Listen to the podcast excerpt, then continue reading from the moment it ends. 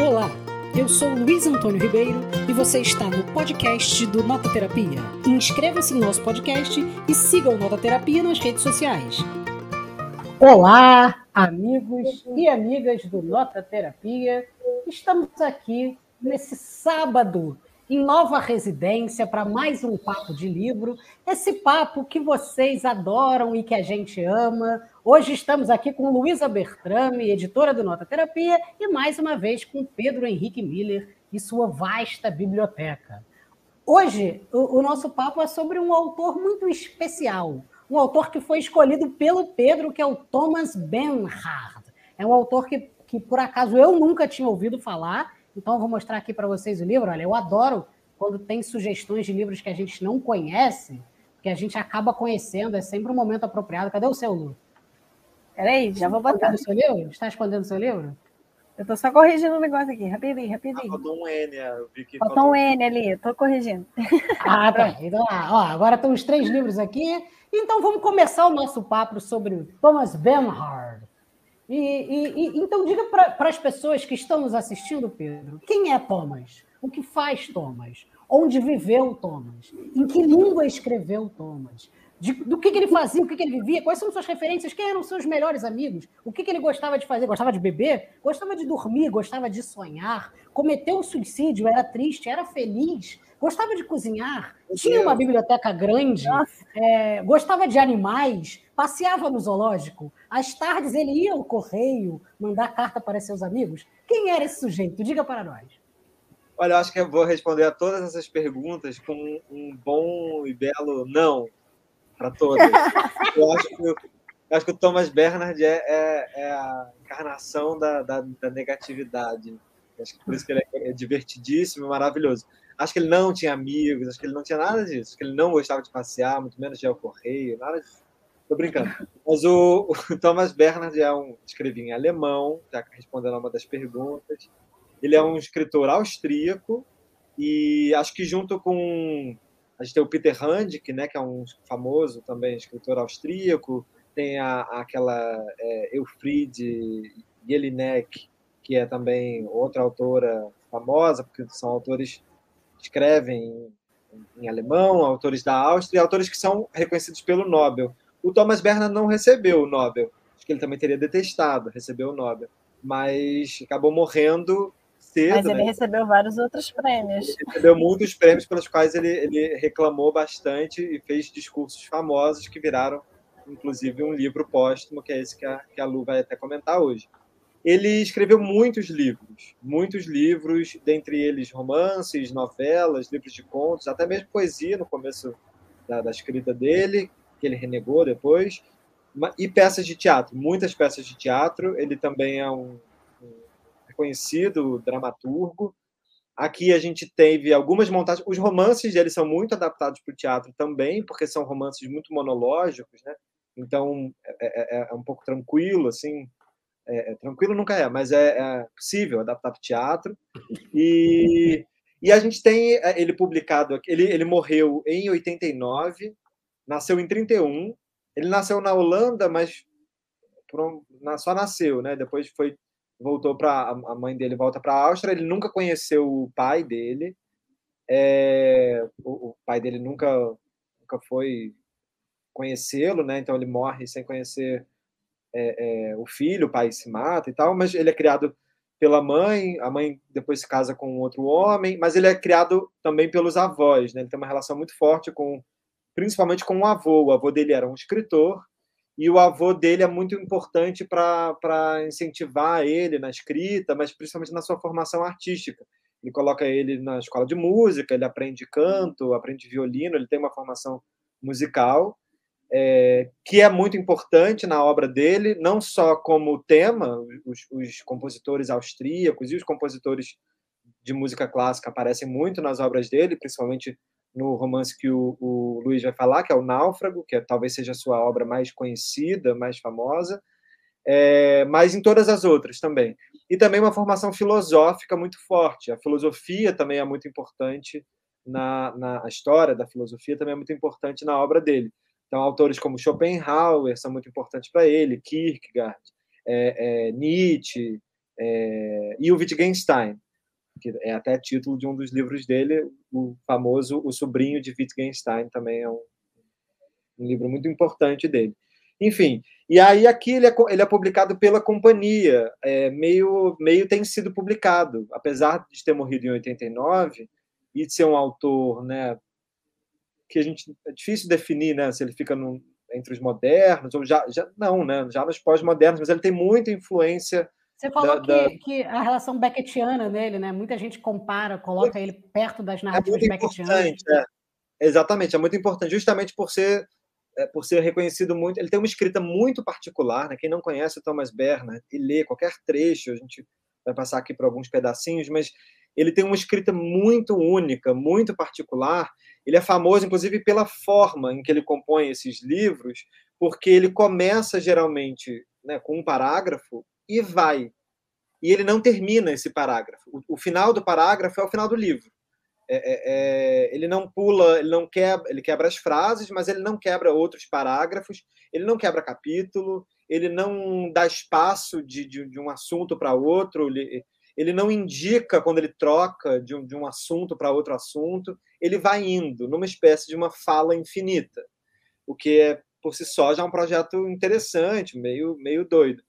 E a escrita dele é marcada por vários fatores. Assim, ele, ele, ele usa muito da repetição, de uma forma que às vezes faz parecer, quando a gente lê, que é ao acaso, que é uma coisa meio uma falação, mas ela é muito estruturada. A repetição ela vem em momentos específicos. É, nesse sentido, a música também acaba sendo muito importante, não só como tema, mas como forma também. É, é Fala-se muito sobre essa musicalidade na estrutura dele, um pouco a partir das músicas seriais, né, onde os temas se repetem, onde o próprio é, as composições do bar, por exemplo, as composições barrocas da música, aparecem muito, onde, onde você tem sempre temas, né, leitmotivs, reincidências, repetições de, de períodos, de, de imagens que vão. E é a partir dessa repetição que ele vai avançando com a narrativa, e é uma narrativa muito da negação, onde ele vai destruindo, né? ele, é, ele é tido muito como um, um destruidor da linguagem, assim como Beckett. Só que a partir do momento, enquanto o Beckett vai minguando a linguagem, vai é, é, tornando a, a, linguagem meio rarefeita, né, vai deixando ela cada vez mais esburacada, quase para um apagamento, para um silêncio. Ela quase é, só fala ela própria, né? É, e, e, vai falando menos, né, talvez, vai, vai, se, vai, vai se rarefazendo mesmo, vai, vai ficando um pó né, de linguagem. O Bernard, é, ele vai falando talvez mais com um efeito de silêncio. Ele fala muito para ir silenciando. Então, me parece, eu posso estar fazendo uma coisa completamente louca, mas me parece um, um projeto até meio semelhante ao Beckett, mas mais o oposto. Mas ele vai inflando para apagar, para negar, e vai, só que ele vai inflando de destruição. E ele tem uma escrita espiralar, que é muito interessante. Essas repetições, elas não são só repetições idênticas. É sempre uma repetição com alguma com algum acréscimo. Variação, né? Dá uma variada no mesmo. Exatamente. Então ele repete uma frase, mas ele acrescenta uma nova informação. Aí depois ele repete essa frase de novo com mais quatro informações. Depois ele volta nela de novo lá na frente e, e nega e diz outra coisa, mas, mas com a mesma frase. Então ele vai avançando, né? É, como se ele fosse partisse de um ponto, vai espiralando, vai voltando a esse ponto, mas pega outra coisa. E a partir disso ele narra, isso que é mais interessante também. Então ele vai negando tudo, ao mesmo tempo que ele também narra.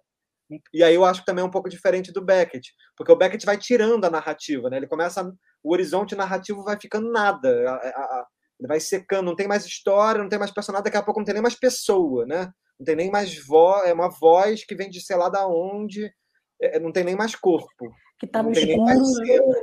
de tão escuro, de tão é, de tão breu, de tão inexistente. E o Bernard, ele não. Eu acho que é interessante que ele, apesar de destruindo tudo, destrói a Áustria, destrói o lugar onde ele mora, destrói as pessoas, mas ele segue narrando. Ele segue descrevendo uma cena, um, o que, que essas pessoas fazem, para onde elas vão. Só que é um processo, é uma coisa difícil. É uma escrita muito hipnótica. Né? É, é, é Fala-se muito também da hipnose que é provocada por esse esse, esse descer da ladeira que é a, a, a linguagem dele. O que, que vocês acharam? É, então, a Denise comentou aqui, boa tarde, ainda não conheço esse autor, apesar de ter ouvido falar muito sobre o Náufrago. Sim. É interessante, porque tudo que você falou, eu acabei de ler o Náufrago, me parece ser exatamente o procedimento do Náufrago. Então, eu não sei se alguém quer conhecer, vai lá no Náufrago, que está aí tudo isso aí, né? A impressão que eu tive, pessoal, é, enquanto eu lia ele, é que no começo. É, é engraçado você ter falado. É, eu, eu, não sei se eu vou já começar, mas vamos fingir que eu já esteja. Porque Começa. o livro ele tem um, dois, três, quatro parágrafos. Os quatro são na primeira folha. Ah, é. É verdade. Eu tinha me esquecido. E aí depois ele vai embora. Ele vai embora. E fica... Ele brinca é... com e tem uma Você começa lendo achando que está tudo normal, né? É. Ok, um livrinho, beleza. Mas antes. Vira a página, acabou. Vira a página, já acabou. É. Ele mesmo já, já, já te sacaneia. Né? Ele sacaneia muito, ele é um sacana, ele é um grande sacana. É, dá é um... para ver, e aí eu já vou começar a falar, já vou começar a falar do náufrago, porque eu acho que, que, que aí as pessoas vão entender numa história como é que esse todo o procedimento que você estava falando acontece, né? Não, o náufrago, ele é, é, é, se eu for contar a história, é, é a história de três amigos e que o amigo que está vivo, dois morreram, tem um amigo que ficou vivo e ele volta 28 anos depois é, para casa do, desse segundo amigo, é, para o enterro dele, que ele acabou de se suicidar.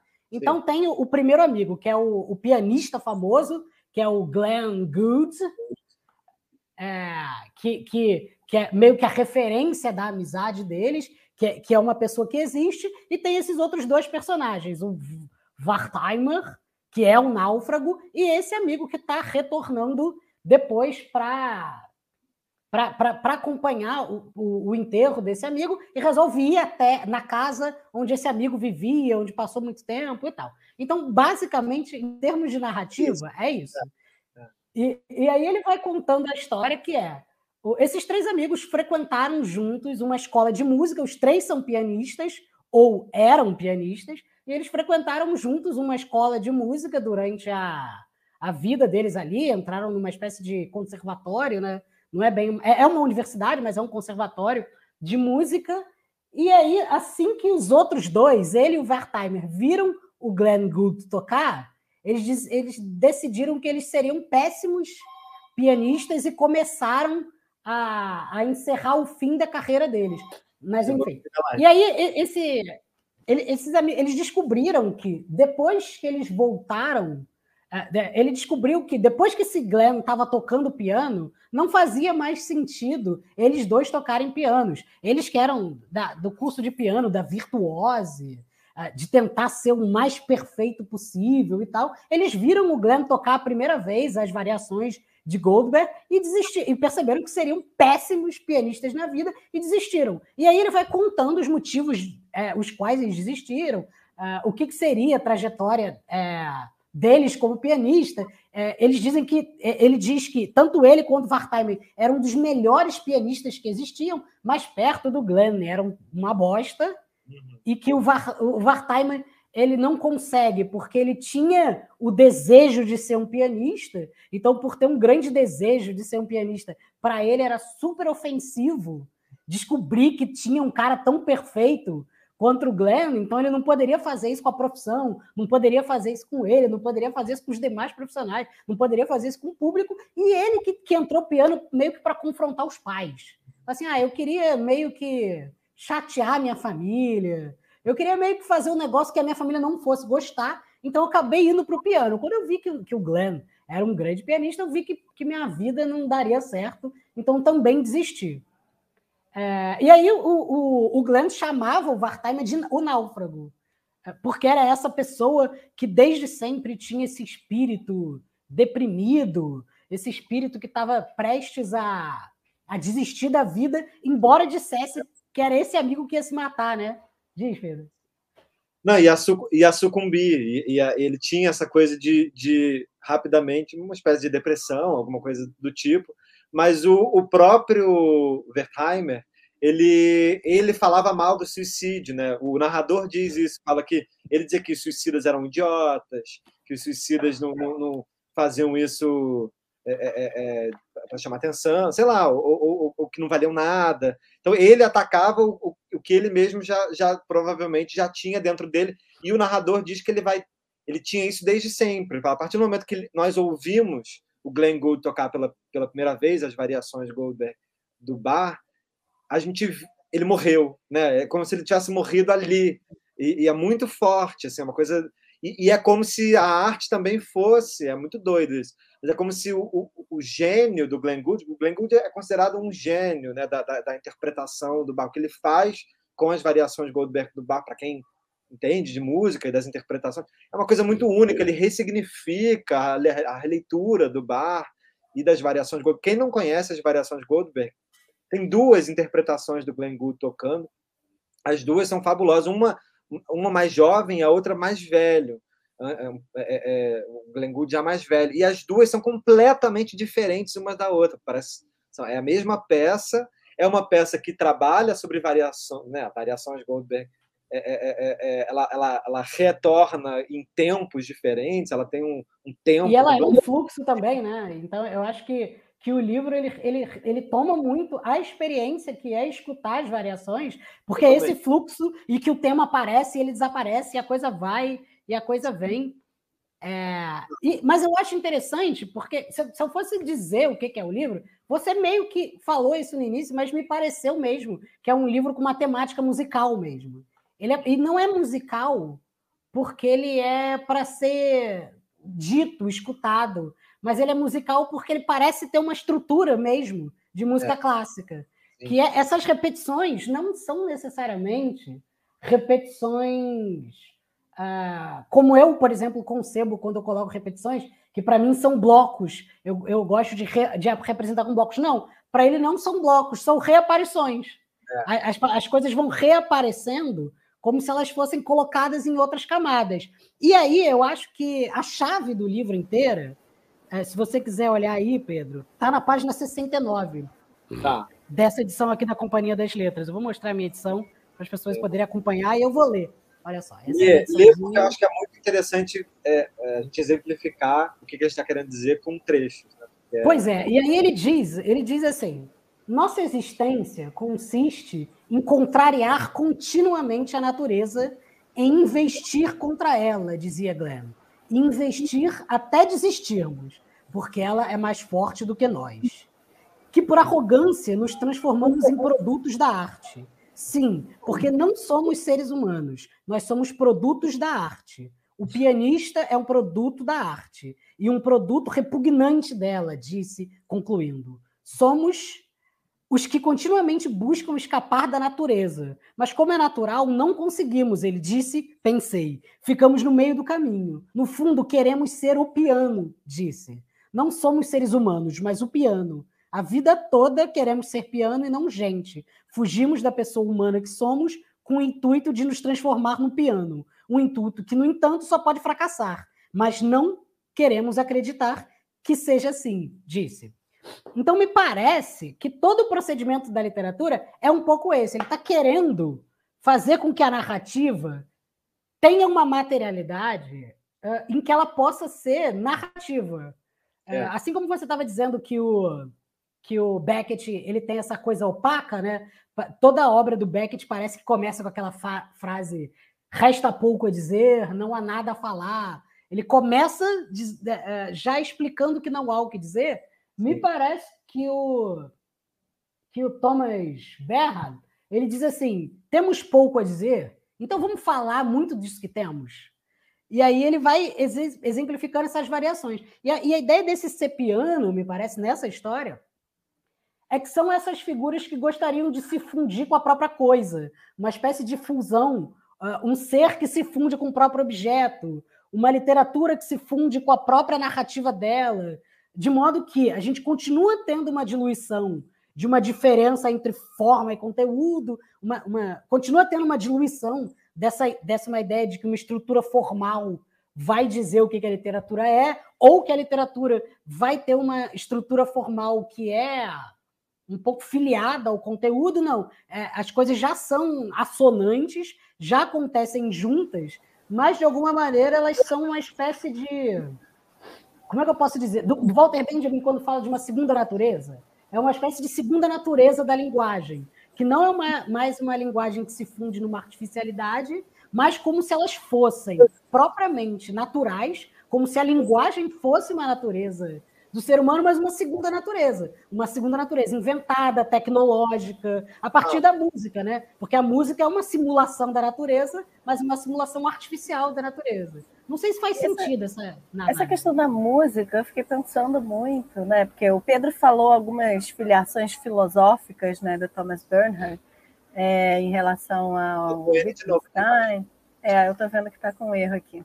É, você falou de algumas filiações dele, né, do Nietzsche e tal, mas eu fiquei pensando muito em relação também ao Deleuze e ao Guattari, quando eles vão discutir né, a ideia do ritornello. Não é à toa que eles pegam também né, um elemento da música para pensar né, essa coisa desse, desse movimento circular, mas que nunca chega exatamente num ponto igual, né? Porque sempre se produz uma outra coisa nesse retorno a esse ponto. E eu acho que essa ideia, né, que, que, que, eles também trabalham com a perspectiva da, da, da, diferença da repetição, né, que eu acho que também dialoga com o que o Pedro trouxe antes, né, de como ele vai fazer repetições, mas sempre inserindo novas coisas, né?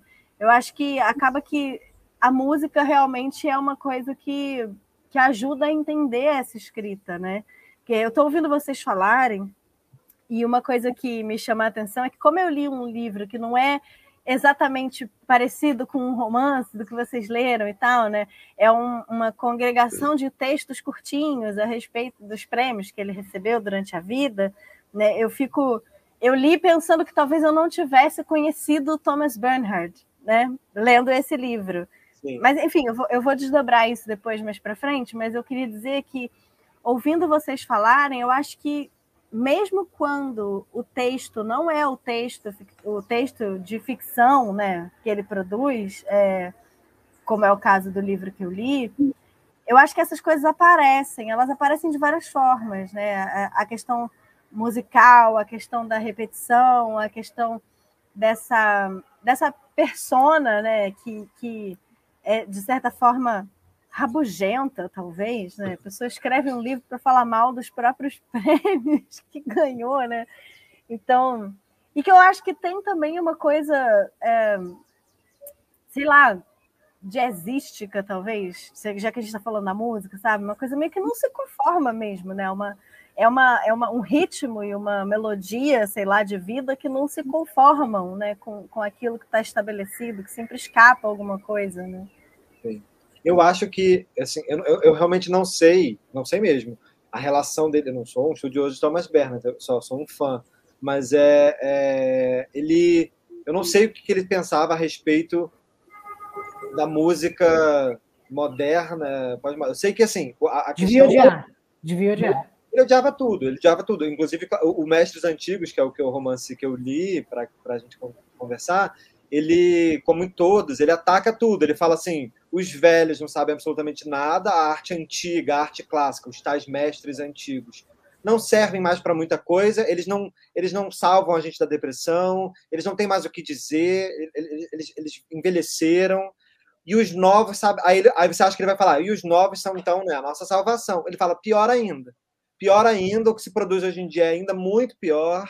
É, é, é, eu não sei nem como é que isso cabe como conceito de arte, ou seja, ele joga realmente tudo fora.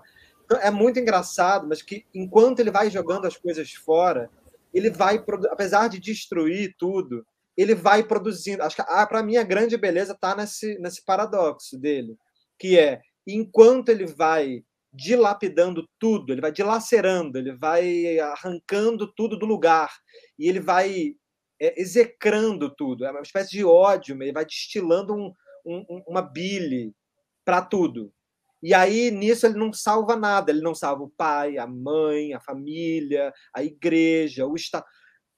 E ele tem uma coisa muito forte com, com o lugar, com a Áustria. Né? Ele, ele, ele, ele era um grande crítico da, da, do Estado austríaco, porque ele dizia que, diferente da Alemanha, é, não houve, depois da anexação da Áustria ao território alemão durante o Terceiro Reich, não houve como houve na Alemanha, um processo de julgar os nazistas e de fazê-los né, pagar ou, ou, ou, responsa ou responsabilizá-los pelos, pelo, pelo, pelo horror da, da, da, Segunda Guerra Mundial.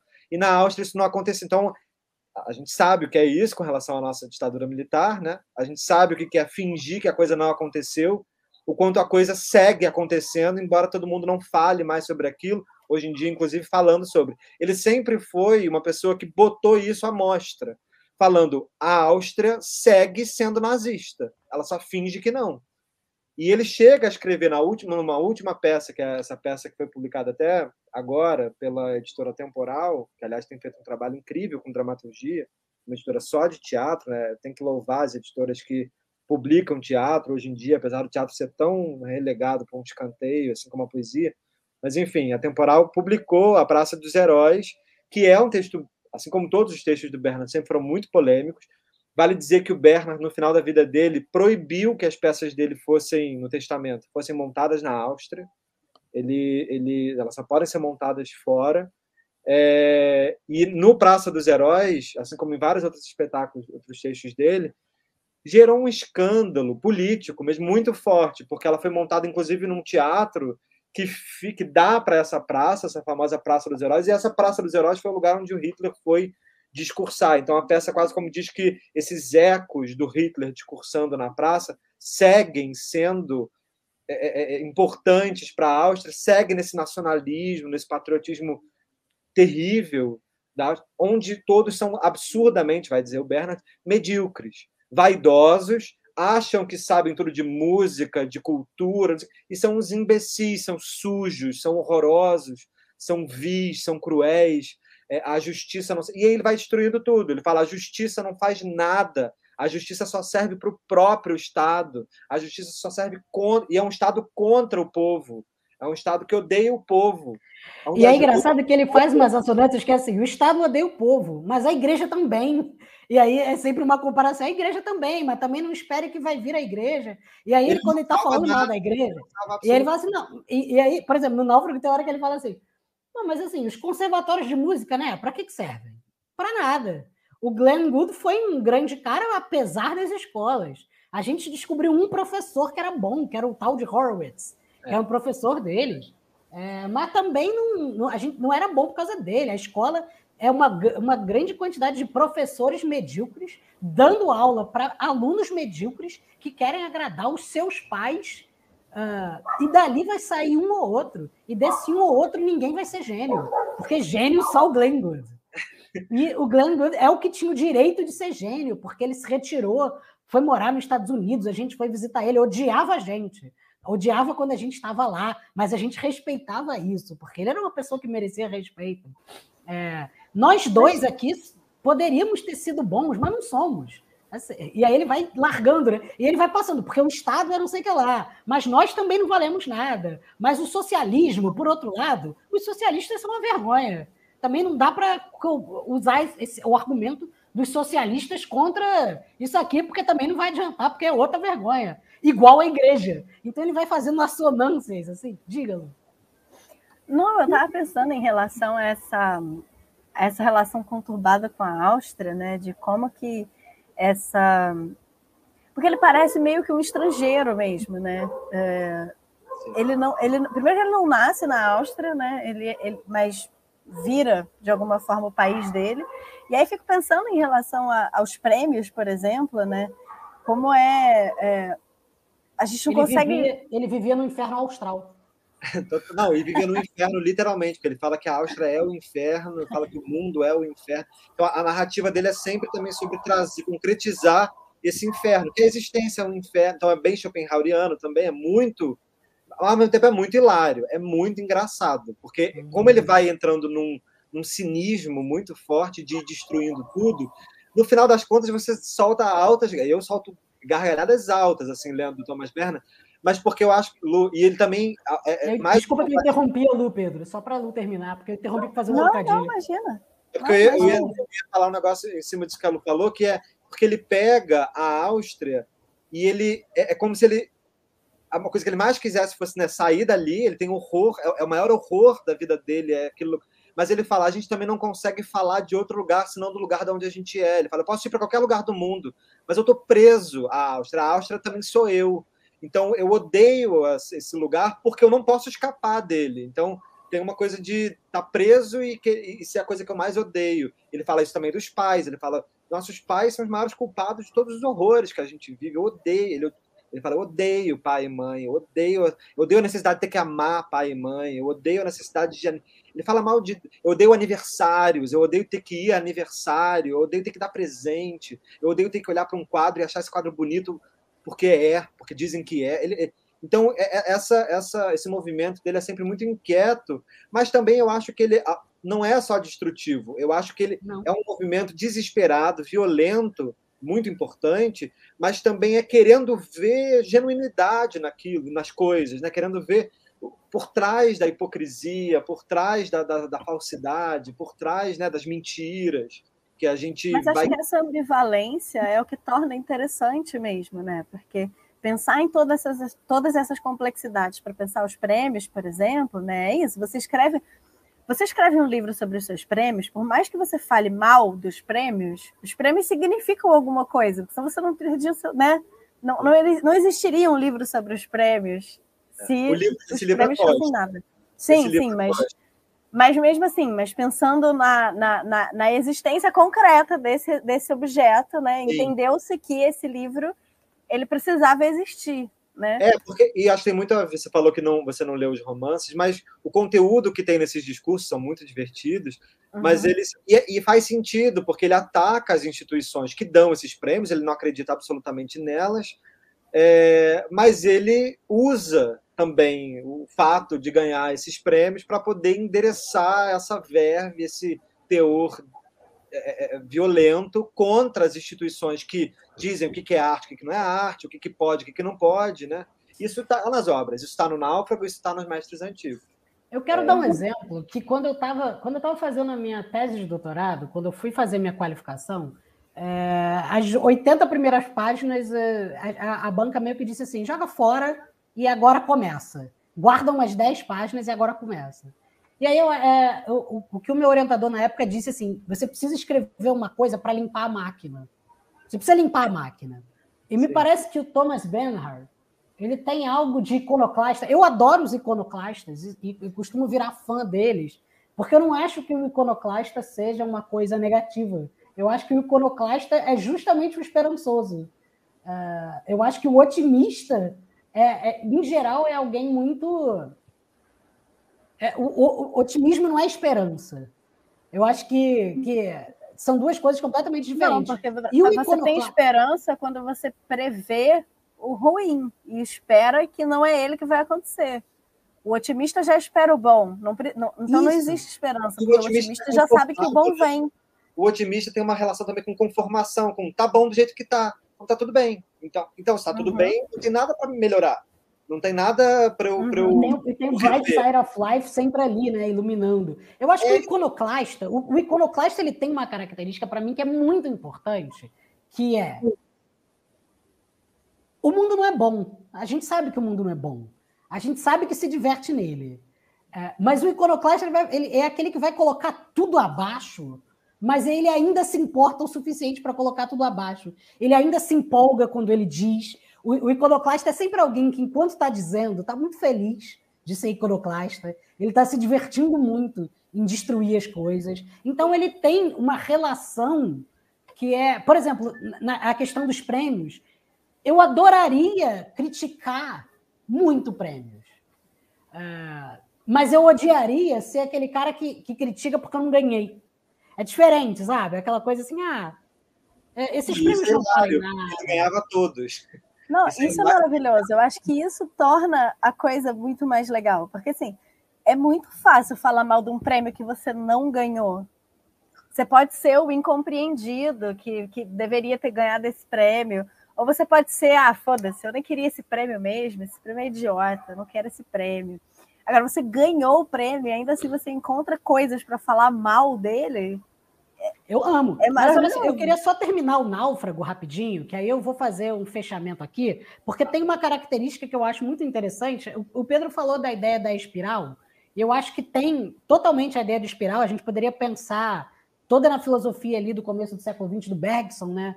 Que ele diz que uh, o tempo ele tem uma circularidade em espiral, então o tempo não é, ao contrário do que a gente acredita, que é cronológico, que é uma seta, é, o Deleuze que a Luísa, que a Lu falou, seria um tempo rizomático, um tempo que se espalha, e pro pro pro Bergson o tempo era espiral. O, que, que significa dizer que o tempo é espiral? Que ele, que ele age por acúmulo. Uh, um tempo em espiral é aquele tempo em que ele continua passando apesar de quase todas as coisas permanecerem a mesma. E essas duas coisas elas não se contradizem. O mundo é constantemente o mesmo, porém ele continua avançando. E essas duas e a espiral é isso, né? É como se você tem um movimento que ele faz circularmente, mas tem alguma coisa empurrando ele para cima. Então a espiral é como se você estivesse empurrando um, um mesmo, é um é, é, é o empurrar do mesmo. É um movimento do mesmo. E é basicamente esse o procedimento dele.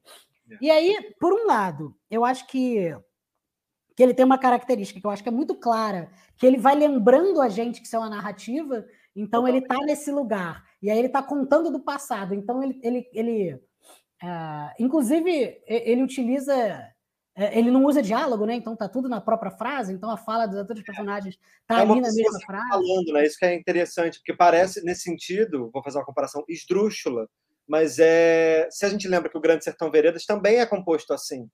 Ele, uhum. ele não é o Grande Sertão Veredas, imagino. Mas o, o, o Riobaldo é, uma é um monólogo eterno, né? Uhum. E o, o, ele escreve mais ou que, menos. Do nada, né? Que vem no nada do nada. Só que, só que dentro dele vai vindo o mundo. Então o passado volta, ele volta para o presente. Só que ele não, ele não te dá indicações disso. Tipo, né, agora vai começar um diálogo. Agora tudo vem nessa nesse Mas ele te lembra no final, é isso que eu ia falar. Eu acho que ele te lembra no final, porque ele diz, ele tá dizendo uma frase você não sabe mais muito bem quem disse. Aí ele diz assim, disse, vírgula, disse, vírgula, pensei. E aí, aí ele vai, aí vai dizer outra frase, vírgula, disse, não pensei. Então, é. tem alguns momentos em que eu disse pensei, eu vou só mostrar aqui, 58 que eu separei, que é só para fechar, que é interessante como ele vai ao tempo todo mencionando a própria escrita, né? Ele vai lembrando para gente que é, como no movimento, enfim, ele diz assim: o próprio Shakespeare se reduz ao risível. Se dispomos de um momento de clarividência, disse, pensei. Há tempos, os deuses só nos aparecem de colarinho, em nossas canecas de cerveja, disse, pensei. Somente um idiota se admira, disse, pensei. O assim chamado homem do espírito se consome numa obra que julga marcar a época e no fim se fez tão somente ridículo. Chame-se ele Schopenhauer ou Nietzsche, tanto faz. Seja ele Kleist ou Voltaire. O que vemos é uma figura comovente que abusou da própria cabeça e, a, e acabou por conduzir a si próprio ad absurdum.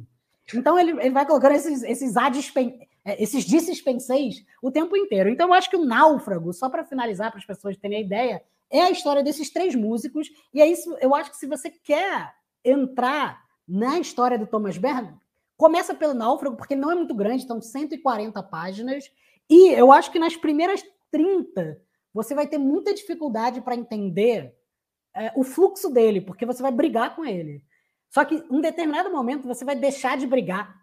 É, como o Pedro disse, tem gente que briga eternamente. Mas eu, a minha experiência foi, eu deixei de brigar e me incluí no ritmo dele. Eu falei, tá, então eu tenho que acompanhar ele. E aí eu fui até gostando uh, da passagem entre narrativa, reflexão, cabeça, memória. Eu fui começando a gostar de todas as camadas. Uh, então, você não sente falta propriamente de que ele conte o que ele faz, você não sente falta propriamente é, você começa a gostar da, da persona, da figura que está narrando. E quando você gosta da persona que está narrando, ela pode falar qualquer coisa. Exatamente. E aí, dentro dessa iconoclastia, me parece ter uma imaginação muito convidativa. Ao contrário do Beckett, que eu acho que sempre me dá uma experiência de que ali tem um gênio, mas ele não foi feito para mim, é, embora eu ame, eu acho que o Thomas Bernhard está me dizendo assim: aqui tem alguém muito importante, mas você pode ir junto.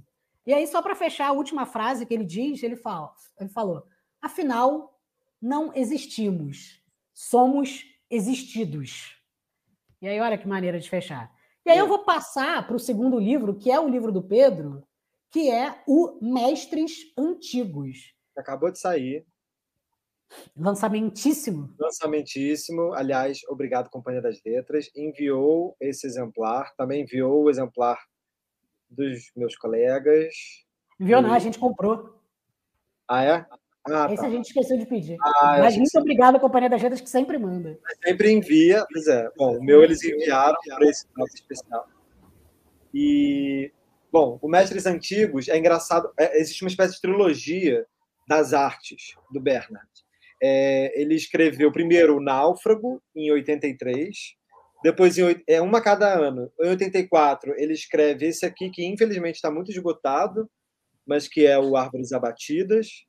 É, aliás, fica um apelo aí também para as editoras relançarem a roupa. Estava caríssimo na estante virtual. Super caro, porque ele é publicado desde 91, desde bem próximo da morte do, do Bernard, em 89.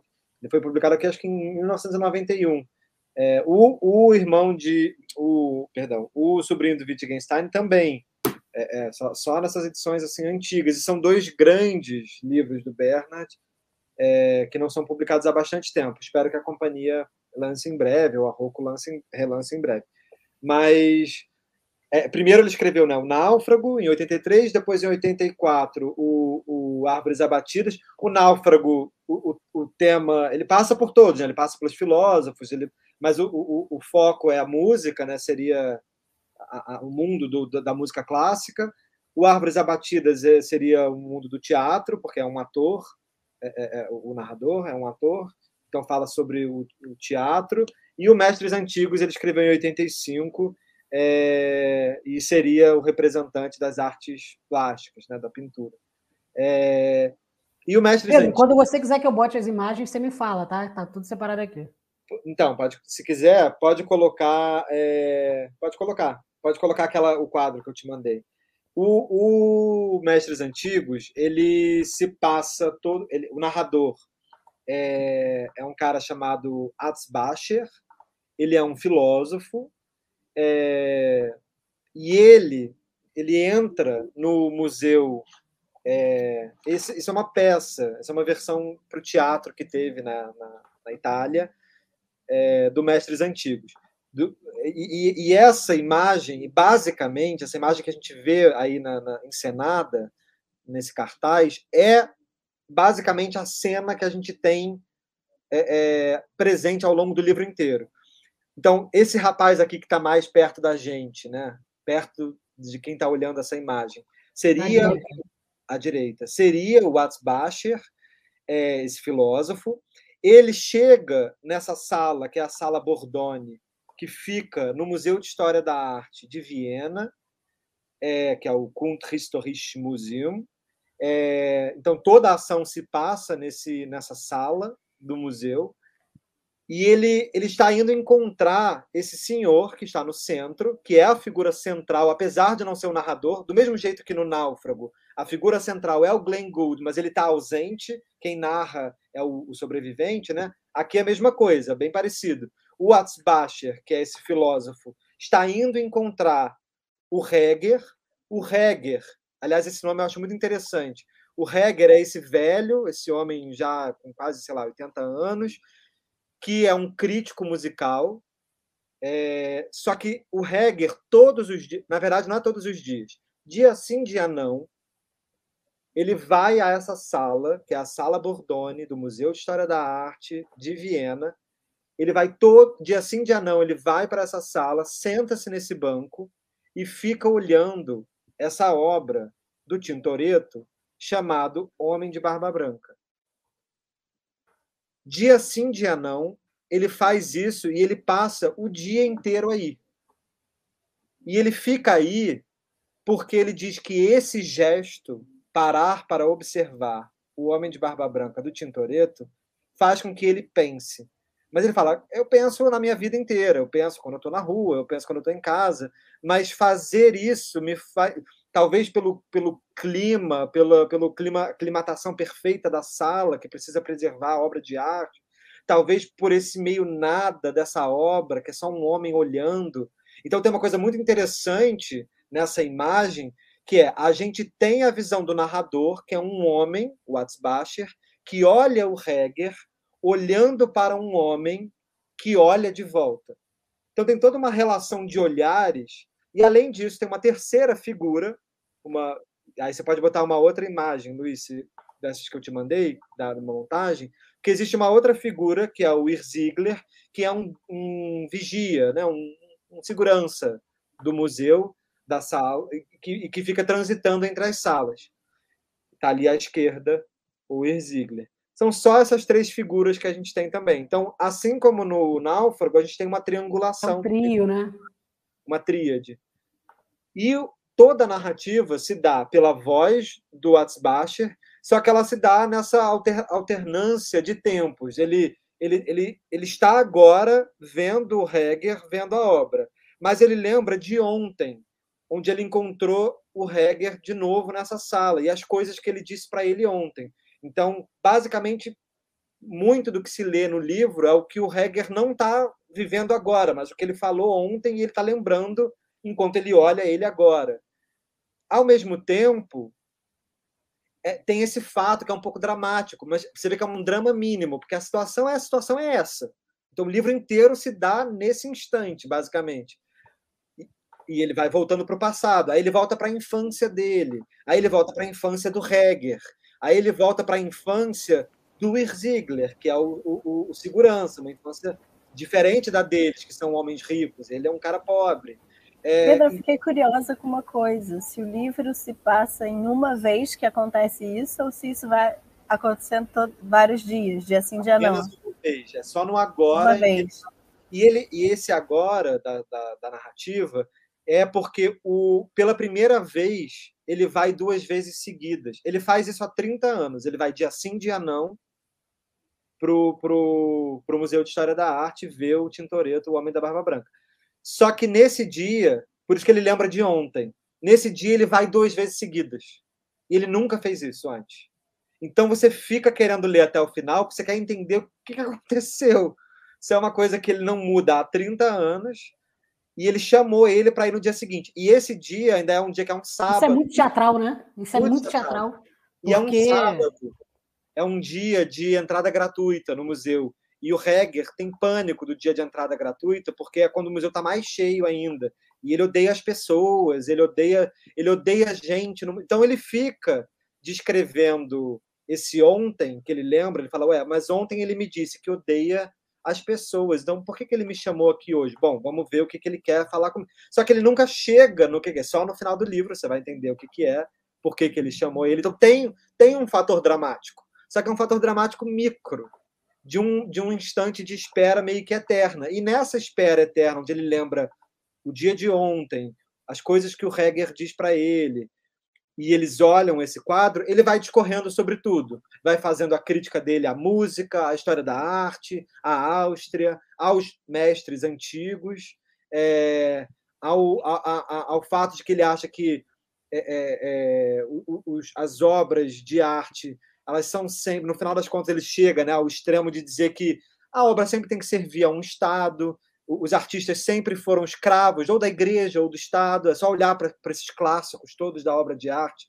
da Europa, todos são uma cena bíblica, todos são uma cena de algum mecenas, nunca, nunca iria se fazer um quadro para desagradar um homem rico. Então a obra de arte não é desagradável, ela é sempre agradável, ela é sempre adequada, ela é sempre o que alguém mandou alguém fazer. Então ele fala. Então a obra Até de arte. Até quando desafiadora, né? Até quando desafiadora, ela chega num nível de sucesso porque ela é adequadíssima ao seu próprio tempo. E ele fala, e é composta por cinismo. Ele fala, então como eu não vou ser cínico se toda obra de arte é cínica?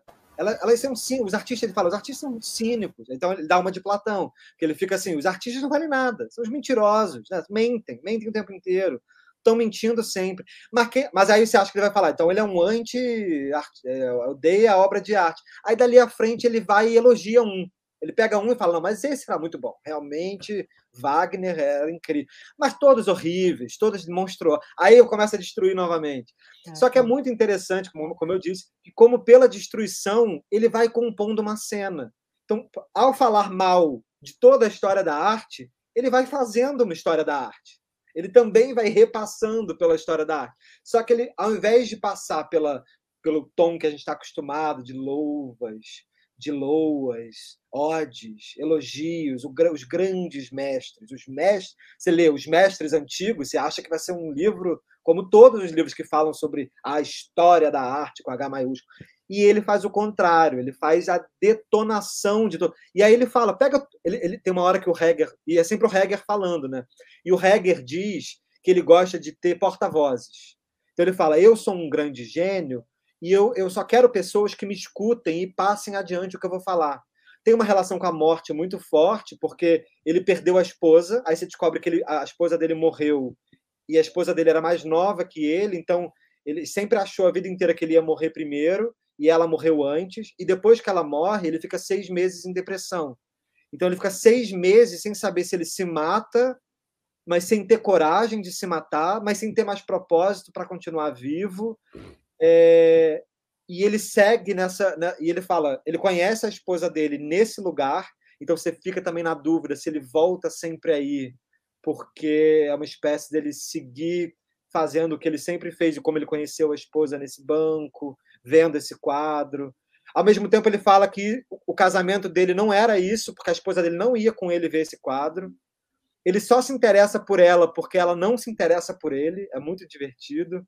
Ele fala: a primeira pessoa que sentou nesse banco e me ignorou, ou, ou, a primeira pessoa que ousou sentar nesse banco quando tinha um senhor aqui sentado, então isso já chama a atenção dele.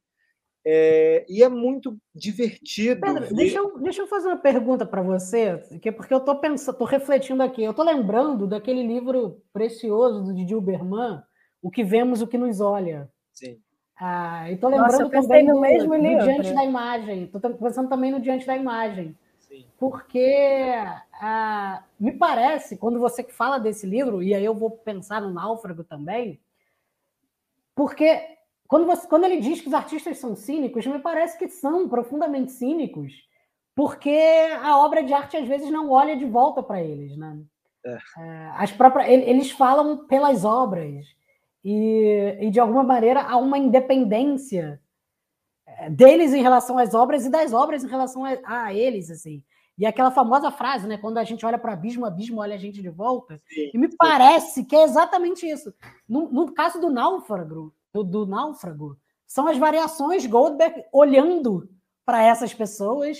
É, e, e, e, aí é, é obra de arte olhando para o abismo humano mesmo, assim, tipo, criando uma, uma cisão porque tá, tá confrontando exatamente com essa com essa experiência que é ser humana. Então, o cara que é, que é fraco e, e, teve diante do abismo do suicídio a vida inteira, é, ele precisa encarar as variações Goldberg a partir da sua própria, das suas próprias fragilidades. O seu fracasso, outro, a partir do olhar para o fracasso. Né? Isso, ele precisa encarar. E parece que nesse caso é, assim, é um quadro que olha para ele o tempo inteiro, que obriga ele a olhar. Assim.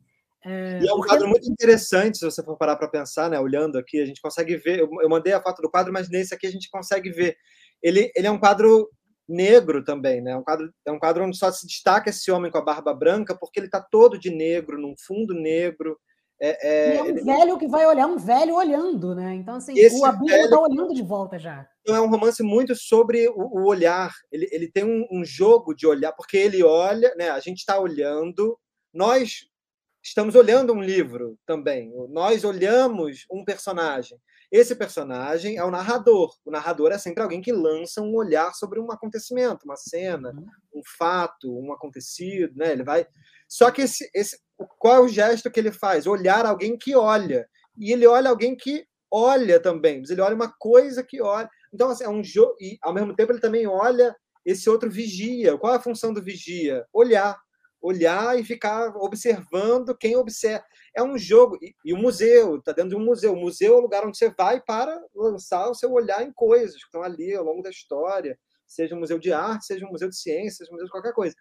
Então é muito interessante. Mas ser olhado também, né? Mas ser olhado, eu acho que a dimensão do ser olhado também. É, pela obra é de porque, arte. É, talvez a, é, a, todas as obras de arte sejam meio pornográficas porque elas te olham no momento de intimidade, né?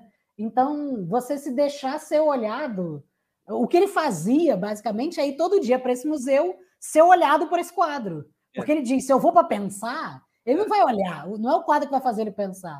O quadro vai fazer ele ser pensado, né? Tipo, ele vai, ele vai voltar ao passado por esse olhar, né? E ele ataca os dois tipos de pessoas que vão ao museu. Ele fala, ele odeia, ele, ele só gosta, o Heger só gosta desse vigia. E ele fala, eu gosto muito do vigia porque a minha relação com ele não precisa ser nada não precisa ser profunda, eu não preciso conhecer ele. Se ele quiser, ele me fala um pouco da história dele ou não. Mas ele não é uma pessoa que sabe sobre história da arte. Tudo que ele sabe sobre história da arte foi ele, Heger, crítico de arte, que ensinou. Aí ele fala: saber de arte é isso, porque os, os, os, guias do museu, e ele ficou o dia inteiro ouvindo, né? Os guias, guia, uma guia russa, uma guia italiana, um guia não sei da onde. E ele fala, ele tem pânico, ele fala, tudo que se sabe sobre a história da arte é só uma repetição imbecil, em que todo mundo fica igual um imbecil falando por que você tem que gostar de um quadro, falando tudo que você tem que ver no quadro, sendo que eu posso ver, é só eu olhar para o quadro, não preciso que ninguém me fale o que eu tenho que ver. Então ele vai, ele vai e ele fala que os conhecedores de obra de arte são insuportáveis, com todas as suas mentiras no qual eles acreditam. E ele fala que os que não conhecem e vão lá também só para bater perna, porque tem que ir no museu como um obstáculo turístico, ele fala que é pior, também horrível, pior ainda. Um descaso, uma, uma relação de nada com. Você tem que ver tudo. Ele fala: quem vai ao museu para ver tudo é um idiota, porque não vê nada. Você tem que ver 188 milhões de obras você não vai ver porra nenhuma, você não vai se ligar com nenhuma obra, você não vai pensar em nenhuma obra, nenhuma obra vai te dizer absolutamente nada, você vai ticar da sua lista que você viu 28 mil quadros, mas você não viu, você não fez nada com isso, você foi lá porque você disse que tinha que ir. Então, e ele odeia, aí é muito engraçado, porque realmente você vai pensando sobre esses problemas todos. Eu vou ler só um trechinho só para exemplificar, só para mostrar isso que ele fala. Ele fala: os chamados mestres antigos sempre serviram ao Estado ou à Igreja, aquilo que eu estava falando. E também dá no mesmo, como Heger sempre diz. Isso é, servem a um imperador, servem a um papa, servem a um duque, servem a um arcebispo. Assim como o chamado também o homem livre, o homem livre é uma mentira, é uma utopia, é um desvario, como Heger sempre diz com frequência. Os artistas, os chamados grandes artistas, Heger diz, são, ademais, pessoas muito inescrupulosas. Eu acho que os artistas são as pessoas mais inescrupulosas que existem são mais inescrupulosos que os políticos. Os políticos também são muito inescrupulosos, mas os artistas são, são os mais hipócritas, são hipócritas. O que significa que os artistas são sempre a serviço de, a serviço da arte. Mas a arte também é hipócrita. Os artistas a serviço do Estado, como eu ouço Hegel dizer para mim outra vez. Afinal, essa arte sempre se volta para nós e se volta para os poderosos. Elas servem aos poderosos. Elas são contra a gente, são contra o mundo. Heger diz frequentemente. Por isso ela é vil. Essa é a vileza da arte. Miserável. A arte é miserável e nada mais. Ouço agora Heger dizer o que ele disse ontem, enquanto nesse momento estou observando ele na sala Sebastiano e observo ele observando o quadro. É verdade. Por que, é que nós pintamos? Por que, é que os pintores pintam? Nós temos a natureza. Por que, é que os homens pintam? Nós nos fascinamos com uma obra de arte, mas no fim as obras de arte são risíveis. Se você se dedica um tempo a ler Goethe, mas ler de uma maneira profunda, ler mesmo, muito mais profundo do que o normal, não bater os olhos em Goethe, ler com uma intensidade maior do que o normal, com uma insolência também, maior do que a normal. No fim, aquilo que você tiver lido, seja lá o que for, é risível. Basta que você leia com assiduidade maior do que o normal, que você percebe que toda a obra é inegavelmente risível. Até mesmo o que há de mais inteligente na obra é, no fim das contas, é uma asneira. Ai daquele que lê com profundidade, porque ele vai arruinar tudo que lê. Lê qualquer coisa com seriedade, arruína tudo que você lê. Tanto faz o que você lê. No fim, a leitura vai lhe parecer sempre risível, uma caricatura, no fim das contas, desprovida de todo e qualquer valor. Evite, por favor, evite aprofundar-se numa obra de arte, disse Hegel, porque isso vai estragar a obra de arte por completo, por mais amada que seja, pior ainda se ela for muito amada. Não contemple uma pintura por muito tempo, demasiado. Não leia nenhum livro em profundidade. Jamais ouça uma peça musical com a máxima intensidade, porque você vai arruinar assim o que há de mais belo e proveitoso nesse mundo. Leia aquilo que você ama, mas não, não adentre totalmente. Ouça aquilo que você ama, mas não totalmente. Contemple aquilo que você ama, mas não totalmente. Como eu sempre me dediquei à contemplação total, eu, Hegel, à audição total, à leitura total, ou pelo menos eu sempre tentei ouvir, ler e contemplar tudo em sua totalidade. Ao fim e ao cabo, eu sempre estraguei tudo. Eu estraguei a mim mesmo, eu estraguei as artes plásticas, a música, a literatura, disse Hegel ontem. Com esse meu método, ao fim e ao cabo, eu estraguei o mundo inteiro, eu arruinei tudo, eu destruí anos a fios. Durante anos a fio, disse ele, eu só logrei existir dentro desse método de sempre estragar tudo. Maravilhoso. É muito bom, né? É muito, muito bom. E, e, mas, mas é, o que eu acho, entende? Acho que dá para entender um pouco isso que a gente tem falado, que é, ao mesmo tempo, parece que nisso, nesse ódio, que é uma, é uma raiva, né? Muito se fala sobre o ódio do Thomas Bernard. Ao mesmo tempo, nesse ódio, que quando você vai lendo, você vai quase sendo imbuído dele, né? Os artistas adoram, os atores adoram montar um Thomas Bernard, porque você vai, só de ler, você vai se imbuindo, é uma, é uma vontade de destruir mesmo, é um potencial humano de destruição. Ao mesmo tempo, tem muita beleza, porque é quase como se pelo ódio ele fosse descobrindo o quanto aquilo é vital. A vida também é isso, né? A vida é não é porque é, é um ódio que não é para destruir, não é um ódio do tipo, vamos acabar com a arte. Pelo contrário, é um ódio para fazer a arte ser o melhor que ela pode para a nossa experiência. Humana, vamos acabar né? com as obras-primas do Arthur, né? Exatamente. Lembra muito o Arthur? Me lembra muito o Arthur. Me lembra muito um, um, potencial destrutivo, que é um caráter. Tem um texto também do Benjamin, o caráter destrutivo. O caráter destrutivo é o que produz. Você produz por essa destruição, né? Ele está ali achincalhando tudo e nisso ele está girando. É isso que o faz pensar. Isso é o pensamento. Eu acho que isso é interessante também. Então, esse pensamento também que é elogioso, que gosta de um negócio, que baba naquele negócio. Pacifica, né? Pacifica é imbecil, é, é, é, o que ele vai chamar de, de, de idiota. É, é, é bobo, não serve para muita coisa. Serve para você se conformar, para você achar bacana. Então, o que, que você faz com o que você acha bacana? Sei lá, você mata, morreu, acabou. É, é, então, ao mesmo tempo, é divertido quando ele fala. E esses chatos, esses acadêmicos, não sei o quê, eles vão estudando também aquele negócio. Você quer coisa mais para matar um negócio que você ama do que ficar eternamente estudando aquilo? É muito divertido, né? Todos nós que estudamos um objeto na academia, a gente sabe o quanto basta se aprofundar três anos, quatro anos, uma vida, um doutorado num negócio, que você começa a odiar aquele negócio, ou, ou não odiar, ou, ou aquele negócio começa a ser o seu pesadelo, você começa ou a sentir também algo parecido com isso que ele está falando, de que chega um momento em que é, é o ódio que te move mesmo, da melhor forma possível. Do tipo, sei lá, como estudar prisão sem ódio? Impossível. Impossível. Eu só continuo porque eu odeio profundamente. É, é, o ódio que move. Né? Não é, e tem, não é o amor, e tem, coisa, e tem um índice alto de entropia também. É, por exemplo, eu, eu me percebo como acadêmico de que 80% das coisas que eu estudei, elas são impossíveis comunicar a alguém. Eu nunca vou ter eu nunca vou ganhar nenhum crédito por ter aprendido o que eu aprendi. Tipo, não serve para mim num bar, é, ninguém vai me achar bonito por isso, eu não vou parecer mais inteligente, então não tem, não tem serventia. E por não ser, ter serventia, dá uma certa raiva. E é essa raiva que é mobilizadora dos sentimentos, né? Exato, exato. eu acho que tem isso, tem muito. Ah, eu vou tem... só ler os comentários aqui, Pedro. Olha só. A Patrícia disse: vou incluir na lista das próximas leituras.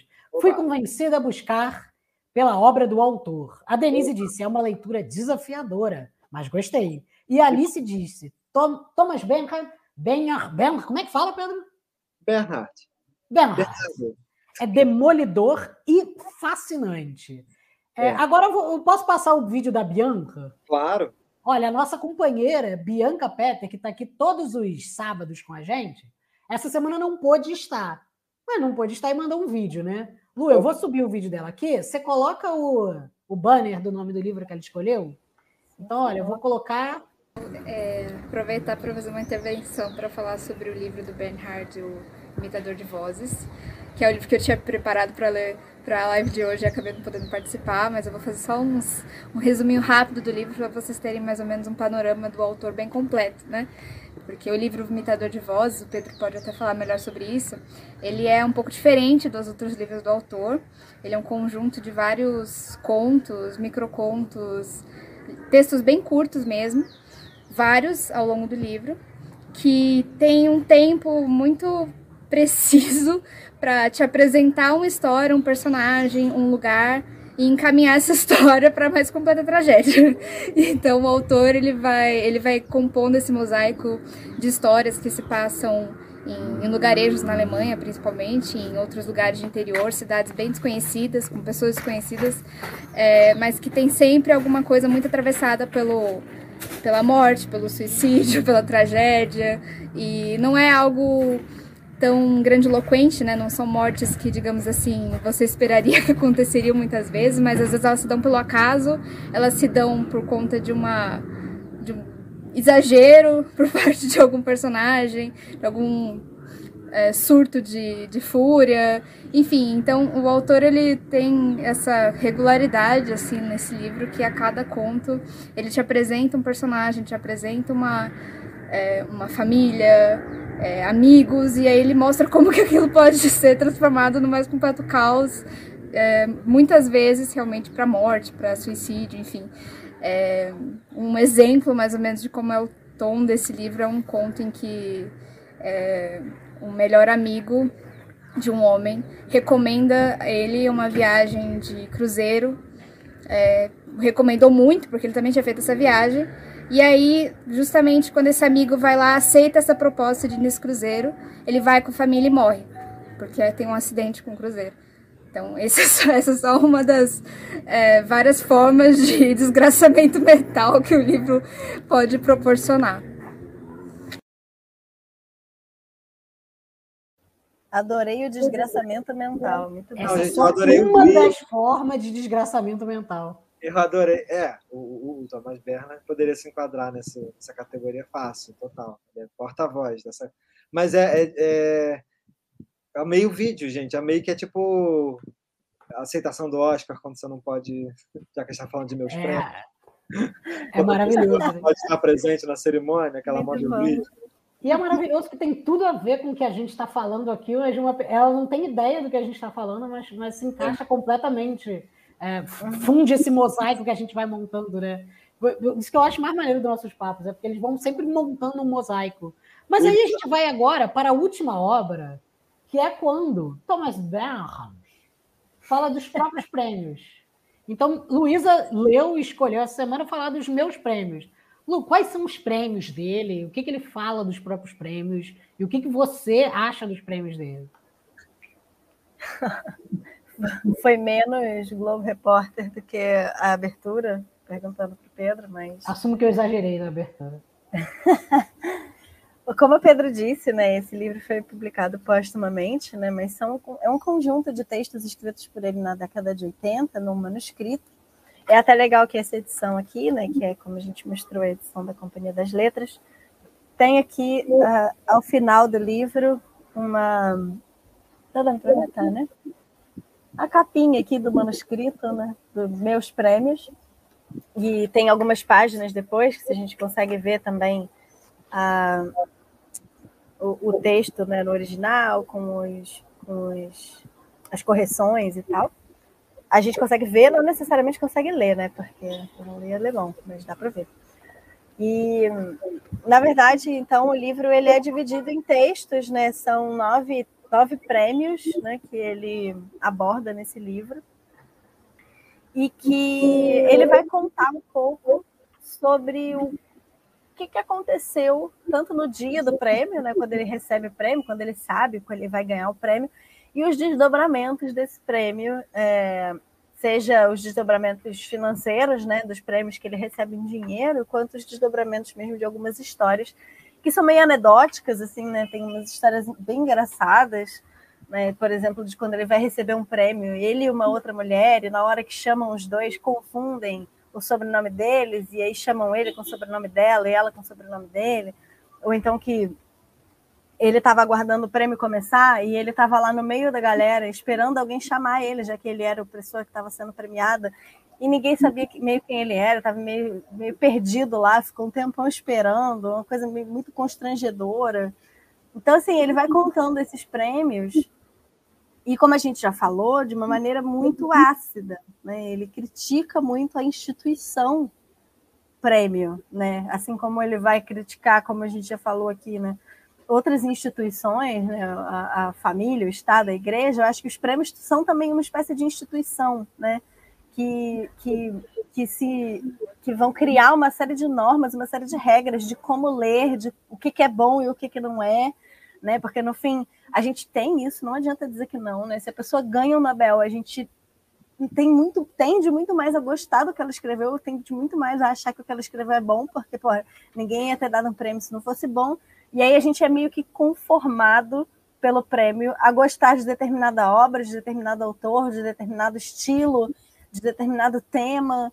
Né? Então é como se a gente estivesse sendo constrangido mesmo por essa instituição, da mesma forma como uh, quando o Pedro estava falando do Mestres Antigos, né? como se fosse um, um, um guia turístico que vai dizer para a gente tudo que a gente tem que pensar sobre, sobre um, um livro, porque ele ganhou um prêmio. Né? Mas aí eu acho que aqui, como a gente já mencionou também, tem essa, essa nuance muito legal, né, dele falar mal dos próprios prêmios. Então, tipo, não tem como não ser engraçado. Mas é curioso, porque quando eu comecei a ler o livro, eu estava incomodada de ler ele, na verdade. Primeiro porque eu queria ter lido um romance. Eu queria ter conhecido ele na forma como ele escreve o romance, né? E aí eu estava um pouco assim frustrada, digamos, né? É, porque eu fui a última pessoa a escolher o livro nesse papo de hoje. Vocês já tinham escolhido os outros e todos os que sobraram tinham 500 páginas. E eu não ia ter tempo de Ou ler. Ou esgotados. É. Ou são esses Ou são esgotados, exatamente. Não, não, zero condições de 250 reais no, esse, as árvores abatidas aí no, no estante virtual. Então, eu acabei pegando esses meus prêmios, mas eu confesso que a nossa conversa hoje, ela me deu assim também uma outra leitura da coisa. Eu acho que isso também é legal, acontece sempre aqui, né? A gente sempre meio que revê a nossa leitura a partir da nossa conversa. Eu acho que aconteceu um pouco isso, né? De que é, pegando um gancho do que o Luiz tinha falado antes em relação a como que as obras, né, no, no, caso do Mestres Antigos, né, de como ele, esse cara sentado vendo a obra, olhar para ele, está de alguma forma exposto, é, na própria orelha aqui do livro do, do Meus Prêmios, é, fala exatamente de como esse é um livro em que o Thomas Bernhard está exposto, assim, ele se expõe mesmo. E eu acho que isso é muito legal, porque da mesma forma como a gente conversou sobre como a obra de arte vai, vai olhar para a gente e fazer a gente fazer, pensar algo sobre nós, ele também está revisitando a história e a trajetória dele de vida a partir dos prêmios. E aí, no primeiro momento, eu pensei que isso era muito egocêntrico. Porque assim, caralho, o cara vai escrever sobre os próprios prêmios, que coisa mais tosca, né?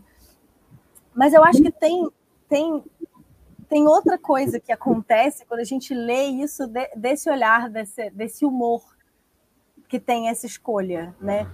E, e, por esse lado, eu acho que é muito interessante ele rever a própria vida a partir dos prêmios, porque se ele critica os prêmios, ele critica também a vida dele. Não é, não é propriamente uma, uma grande homenagem ao quão bom ele é. né? Então, eu acho que isso torna mais interessante. E outra coisa que eu acho que é legal também dessa perspectiva, né, de uma revisitação da sua trajetória, da sua vida, a partir desses eventos, é que a gente também vai conhecendo um pouco sobre quem foi o Thomas Bernhard, né? Porque, claro, a gente conhece um autor na sua obra, né? Não, não que a, a obra tem algo que nos faz conhecer um autor sempre. Mas eu acho que aqui a gente conhece de um outro lugar. A gente conhece porque quando ele narra, por exemplo, um prêmio que ele foi receber, ele narra muitas vezes de como ele era acompanhado por uma tia. Assim, a gente consegue, da mesma forma como o Pedro falou, dessa relação que ele tinha com o avô, que era uma relação muito forte e tal, essa tia é uma personagem muito presente. E a gente fica, né? Eu, pelo menos, gosto de conhecer o autor e tentar uh, ver um pouco do autor, da, de, de quem ele era mesmo, né? Então, essa, essa relação com a tia aparece muito. É, aparecem muitas coisas que dizem respeito à condição de saúde frágil que ele tinha, né, em relação a uma doença pulmonar, né, não me lembro agora. Pleurisia. É. Ele, ele, desde pequeno ele sofria com uma pleurisia, que é, é. que vai matar ele com 58 anos. Mas é, uhum.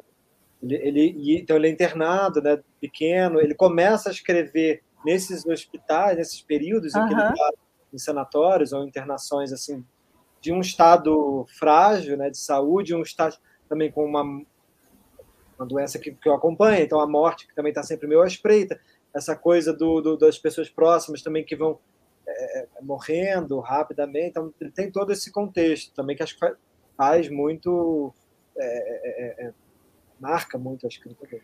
E eu achei interessante uma coisa que a Lu falou, que é isso, assim, em dois prêmios que ela citou, ele não, não, ele foi confundido por outra pessoa, foi ignorado, né? Então, isso me parece uma situação muito própria de um prêmio, em que você está sendo o grande homenageado da noite, mas quem é o homenageado? É você? Você que foi homenageado aqui? É, é, é isso. Ele, toma, ele vai... toma esse crachá para a gente saber que você é o grande escritor da noite. É, e ele denuncia esse funcionamento é, cínico mesmo, né, do prêmio. Cínico como qualquer outra instituição, né? Acho que o Pedro usou a palavra cínico também quando fala da, da arte, né? Eu acho que é isso, é cínico. É, você tem um grande homenageado, mas poderia ser qualquer outro, né? Ele em vários momentos fala isso. Quantas pessoas receberam isso antes de mim, né? Eu sou mais Mas uma pessoa ele, né? Ele se sente de alguma maneira pessoalmente humilhado Sim. por ser Sim, premiado sob essas condições. Né? E ele é. fica irritadíssimo, irritadíssimo. Fica assim, xinga horrores as pessoas, então fica muito é puto mesmo, é puto da vida, né? Ele, ele odeia a parada. Mas essa coisa que você falou dele estar tá exposto, Lu, é interessante também, porque a ficção é uma forma de não, não sei se proteção, mas é uma forma de emulação, né? É como se você tivesse justificativa de alguma maneira para ser culto da vida, porque você mas faz literatura. Expõe, mas na hora que, que ele vai dizer sobre diferentes. os prêmios, ele está voltando para ele, né? É, mas eu acho que eu acho que de alguma forma são, são modos de exposição diferentes, né? Porque mesmo na emulação da ficção, uh, isso não vem do nada, né? Não surge do além, a necessidade ou a vontade de emular determinada coisa. Isso é também uma exposição, né? É, no uhum. sentido de, de, de, se fazer ver, né? de se fazer ver no mundo. Mas sim, eu acho que nesse sentido aqui, isso fica, fica posto de um jeito interessante. Né? Tem uma história que eu acho muito legal e que eu acho que também tem a ver com essa postura dele, né? muito, muito crítica diante de tudo, né? que é a relação dele com o dinheiro dos prêmios. Né? Então, é, tem uma história que ele conta muito interessante de que ele resolve ir ver uma propriedade, ele e a tia vão ver uma propriedade que ele quer, que ele vai junto com um corretor de imóveis, e aí ele pensa assim, bom, de repente posso comprar essa uma propriedade com o dinheiro que eu vou ganhar no prêmio no dia tal, porque eles vão me pagar tanto, eu consigo dar uma entrada e depois parcelo o resto. E aí é muito, é muito engraçada a descrição dele é, desse imóvel, porque ele chega e o, e o, o corretor ele fica repetindo inúmeras vezes que. Ai, qual que é a expressão? Deixa eu ver se eu acho aqui. Acho que é uma coisa tipo magnificamente. É, de proporções magníficas, eu acho que é isso. Que era uma casa de proporções magníficas, e tudo era magnífico, e não sei o quê. E ele foi fazendo o tour na casa, né? E era uma casa imensa, uma propriedade que tinha sido meio que quase abandonada, tinha um monte de. tinha, tinha sujeira, tinha resto de coisa de bicho no, no, no, no, no celeiro, era tudo escuro, meio caindo aos pedaços e tal. Mas ele foi é, se apegando tanto a essa, a essa emoção do corretor, que falava das proporções magníficas que ele no fim fala, foda-se, tá, vou comprar isso aí, vou fazer então. E assim que ele vai comprar o negócio, ele fala, meu Deus, o que, que eu fiz? Esse lugar é horrível. Só que ele queria saber até onde ele ia, até onde aquilo ia. E no fim ele compra a propriedade. A tia dele, apavorada, falando: O que você está fazendo? Isso é horroroso. E ele fala: Eu, eu fiquei. Eu queria saber, assim, sei lá, só fui e fiz, assim. Depois que ele faz, eu fico, puta, que merda que eu fiz. Eu, eu queria saber o que, que significa ter essa casa destruída em minha, né? É. O que, o que, que é, qual a sensação dela ser minha? Mas, enfim, eu acho que é, é, um livro interessante. Eu acho que eu teria gostado mais do livro se eu tivesse lido outros livros dele. Eu acho que não é um livro para você conhecer o Thomas Bernhard. Entendi. Eu acho que, tipo, se você já sabe, já conhece ele, eu acho que ele traz muitas coisas interessantes, muitos elementos que se somam a esse mosaico de quem ele é, que se faz a partir do texto literário dele, né? É... Então, deixa eu te fazer uma pergunta, Lu. Fala. Você achou esse livro bem hard, né? Ou é bem easy? Olha, ele. Não, ele não, foi, ele não foi bem hard, mas também não foi bem easy, assim. Ele foi bem medium. Bem medium de ler, assim, sabe? É. Talvez se você tivesse lido a obra literária dele, você tivesse achado ele, você conseguisse ver os elementos que estão na obra é, é, destacados. Eu acho, eu acho que sim, porque é, quando eu digo que a nossa conversa hoje muda um pouco a minha percepção, é porque ouvindo vocês falarem sobre esses elementos que compõem a obra, os romances dele, eu consigo ver tudo isso aqui. Mas não necessariamente eu tive essa experiência lendo. Entendi. Eu tive essa experiência a partir da nossa conversa. Sim. Então eu acho que é um livro que, se você já leu alguma outra coisa dele, ele soma mais. Tem um outro livro dele, que também é publicado pela companhia, que é o Origem, que é um livro bem gorducho esse, mas eles são cinco livros, na verdade, que ele escreveu ao longo da vida, livros também autobiográficos. E aí são biografias, autobiografias. Só que ele escreve no, no, no mesmo formato em que ele escreve, compõe os romances. E é muito bom também, é maravilhoso. E é muito parecido com os romances. Então você vai ficando é esse lugar também bem da arte contemporânea, de você ficar um pouco na dúvida. Claro, quando ele chama de ficção, tem um motivo também. Você entende que aqueles personagens. É, tem o, o Glenn Gould, tem o, o, o, o Wertheimer, tem o, o, o Heger, tem, são personagens. Mas também são um pouco extensões dele. Também é, é o ele filósofo, é o ele crítico de arte, é a versão dele dramaturgo, é a versão dele ator. É, todos são meio que também um pouco a mesma voz, mas também são ficção.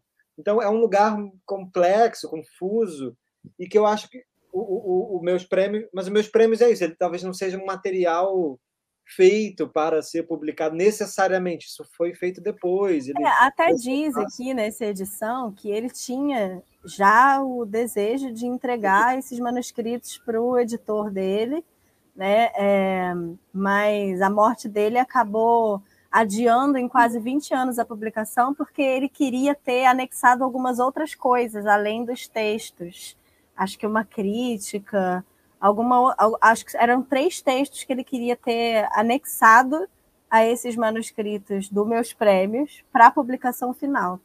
Mas aí ele morre e, essas, e esse manuscrito fica ali e vai ser publicado só quase 20 anos depois dele já ter morrido. Entendi. A crítica, é interessante você falar da crítica, porque no é, é, é, vários personagens são críticos, ou, ou, ou, se são, não são críticos como profissão, é, é, mas pelo menos tem né, uma, uma visão crítica muito forte de tudo, como ele tinha.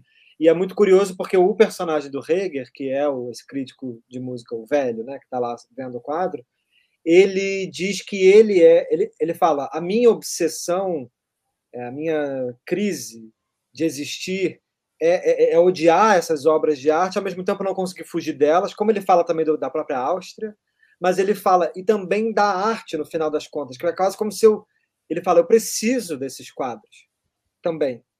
Então é muito belo. Né? Não só ele precisa ir lá fazer esse gesto, mas ele precisa que exista aquelas obras. Então também, por mais que ele destrua tudo, e ele destrói falando mal todos, ele, ele também fala que ele precisa daquilo. E ele fala, eu preciso porque eu também com isso eu produzo essa minha obsessão essa minha obsessão da própria crítica.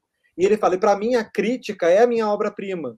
E aí ele não é nada modesto, é engraçado também que ele não é nada modesto, ele fala, é, eu produzo, pequeno... e ele escreve para o Times, mas ele não fala para todo mundo que ele escreve para o Times, ao mesmo tempo ele se orgulha de escrever para o Times, e fala que o pessoal da Áustria é muito burro, é, e que não tem nenhum jornal bom, então ele tem que escrever para o Times, porque na Áustria não tem um jornal com um bom suplemento de cultura. E aí, por isso, também esse ódio às instituições, inclusive austríacas. Ele fala, eles dão prêmios para as pessoas mais idiotas que existem, as pessoas que escrevem o que eles querem que as pessoas escrevam.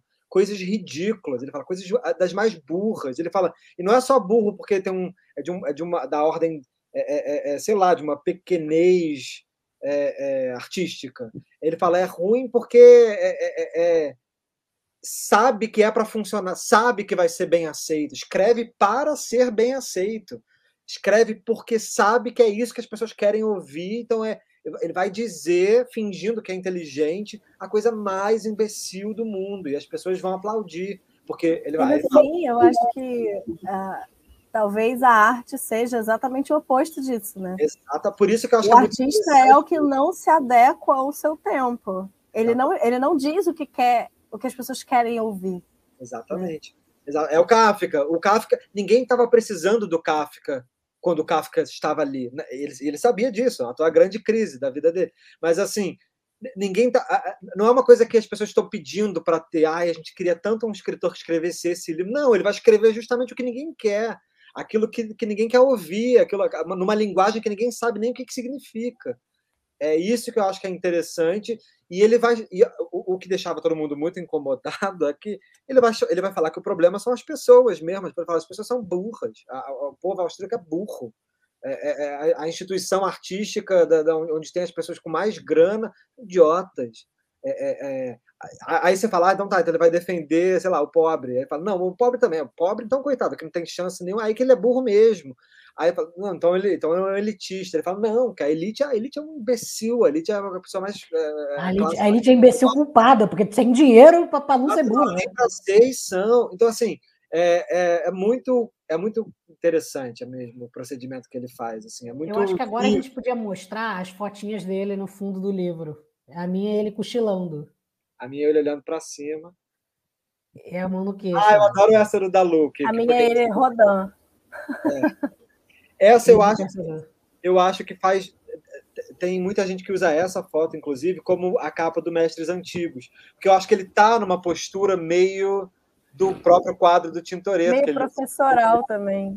É, meio professor, que é o que ele mesmo critica. Acho que ele mesmo acharia um horror ficar vendo ele próprio assim umas O meu é eu ele achei com ele parecido com o Deleuze nessa daqui do meu. Assim. Se você olhar assim, meio vesgo. É esse que gostou do Deleuze, não, mas eu tenho a impressão de que ele devia detestar, ele deixava tudo.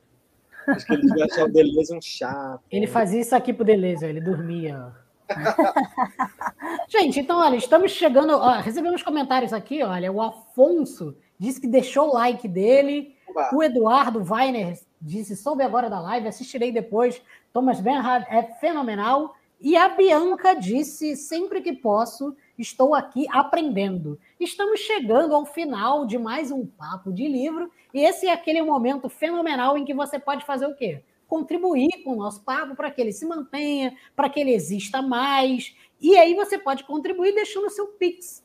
Então você só entrar aqui, ó, nesse quadradinho aqui, ó, abrindo o seu celular, o seu aplicativo e deixando 5, 10, 15, 20 reais, quanto você puder, ou entrando no, no Pix da Lu, que é o luisabertrame.gmail.com. Eu vou botar, olha, passando, que é mais maneiro ainda. Agora você vai ter um Pix passante. Olha só que fenomenal, olha. Contribua com o Pix, está passando ali, olha. E aí você pode contribuir com o quanto você quiser, que a gente vai ficar muito feliz. Eu e Lu acabamos de mudar de casa, então estamos precisando de, de auxílio, porque gastamos muito dinheiro, precisamos de pizzas, precisamos garantir um sábado à noite mais feliz. Então você contribua. Muito obrigada por todo mundo que assistiu. Hoje a audiência foi bastante maneira, foi bastante boa. É, muito obrigado pela escolha, Pedro, do Thomas Bernhard. Adorei conhecer. Eu vou botar mais uma vez aqui. Leiam Thomas Bernhard. Ele, ele é, é, é, não só é um dos meus autores favoritos, mas é um dos melhores autores mesmo. Não sou eu estou dizendo só, mas sendo bastante Thomas Bernardiana é, sou eu que estou dizendo assim, que não é só porque dizem que é bom, não. É bom porque quando você lê, eu acho uma coisa muito legal no Thomas Bernard também, ele tem esse estilo que é muito particular, muito próprio, inimitável. Quem tenta imitar, igual Guimarães Rosa, quem tenta escrever igual fica ruim, porque só aquela, só ele sabe escrever daquele jeito. E mas ele não é eu não acho que ele é difícil. Ele cita um monte de artista, ele cita um monte de, de, de filósofo, mas é quase como se ele entrasse, entra desse jeito que ele elogia aqui dentro do Mestres Antigos. É, é não é para se aprofundar também terrivelmente, é, é, é, num caos de tudo, é fazendo tudo dançar, é, é, é, próximo. Ele odeia quem fica também se aprofundando, os donos dos assuntos, né? os donos intelectuais de tais assuntos. Então, ele é um autor que eu também acho super. Ele é bastante convidativo, né, para você entrar. Ele é. Você, você estranha ele no começo, como eu acho que toda obra de arte boa, você tem que estranhar. Se ela é facilmente adaptável a você, ela tem algum problema. É, tem algo. É, e eu acho que ele, você acaba sendo convidado, assim, é, E aí eu acho que a comparação com o Beckett cabe, porque o Beckett ele meio que te desconvida, né? Ele é. faz o máximo para que você tenha um, uma corrida de obstáculos. O Merra tem obstáculos ali, mas ele te convida a ir junto com ele. É. É, mas então Olha é isso, só, gente. A Biana está aqui perguntando como pagar um cartão de crédito. Você pode abrir o aplicativo do seu banco e colocar esse QR Code que está aí na tela, e aí você escolhe a forma como você vai pagar. Então, é só abrir seu banco e usar aqui esse QR Code. Mas é isso, pode finalizar, Luiz. Não, pode finalizar, finaliza hoje. Vou deixar você finalizar, porque você. Então chegamos ao tá fim do nosso papo de livro. Estou aqui na nossa varanda nova, finalizando esse papo de livro, primeiro papo de livro na Casa Nova. Então, muito obrigada, Pedro, muito obrigada, Luiz, obrigada a vocês que assistiram a gente até aqui. E sábado que vem estamos de volta? Sábado que vem, sim? Não, talvez? Tem um? Estamos de volta, então. Até mais. Tchau, tchau. Tchau, gente. Beijo. Beijo.